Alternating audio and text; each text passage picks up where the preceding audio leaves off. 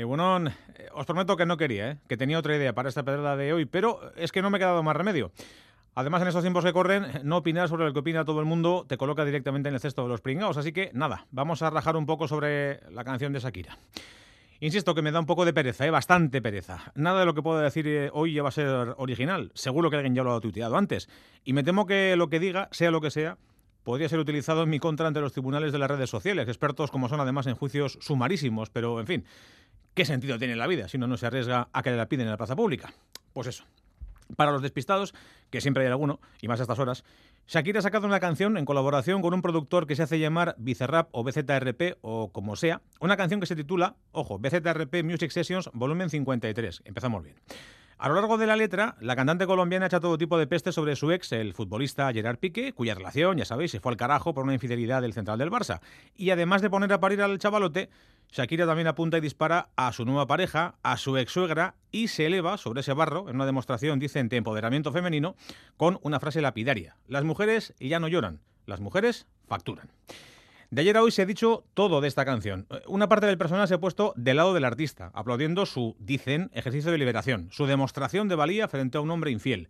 Ese romper con lo establecido, ¿no? Con el silencio y con la aceptación barra resignación, táchese lo que no proceda, que las mujeres engañadas por sus parejas han tenido que padecer a lo largo de la historia. Un aquí están mis ovarios, Gerard, en toda regla.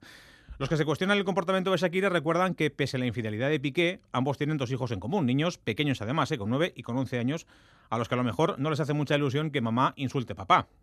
También dicen los del sector crítico que no es muy elegante meter en la máquina del barro a la nueva novia del exfutbolista, que poco o nada pinta en este tema, y menos aún que para ponerse en valor la de Barranquilla le haya tratado de menospreciar con comparaciones muy poco elegantes, lo del Casio, el Rolex, el Twingo y demás. En fin, que de todo como en botica y por si faltaba algo, pues aquí va lo mío.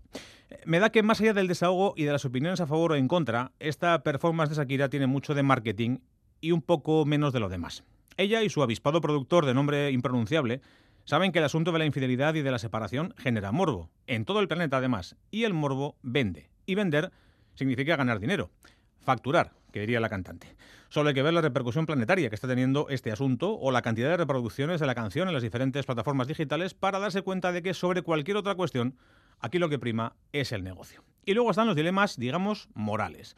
Podemos cuestionarnos si está bien o mal poner a parir al padre de tus hijos, por mucho que este tampoco haya sido un ejemplo de comportamiento para los chavales.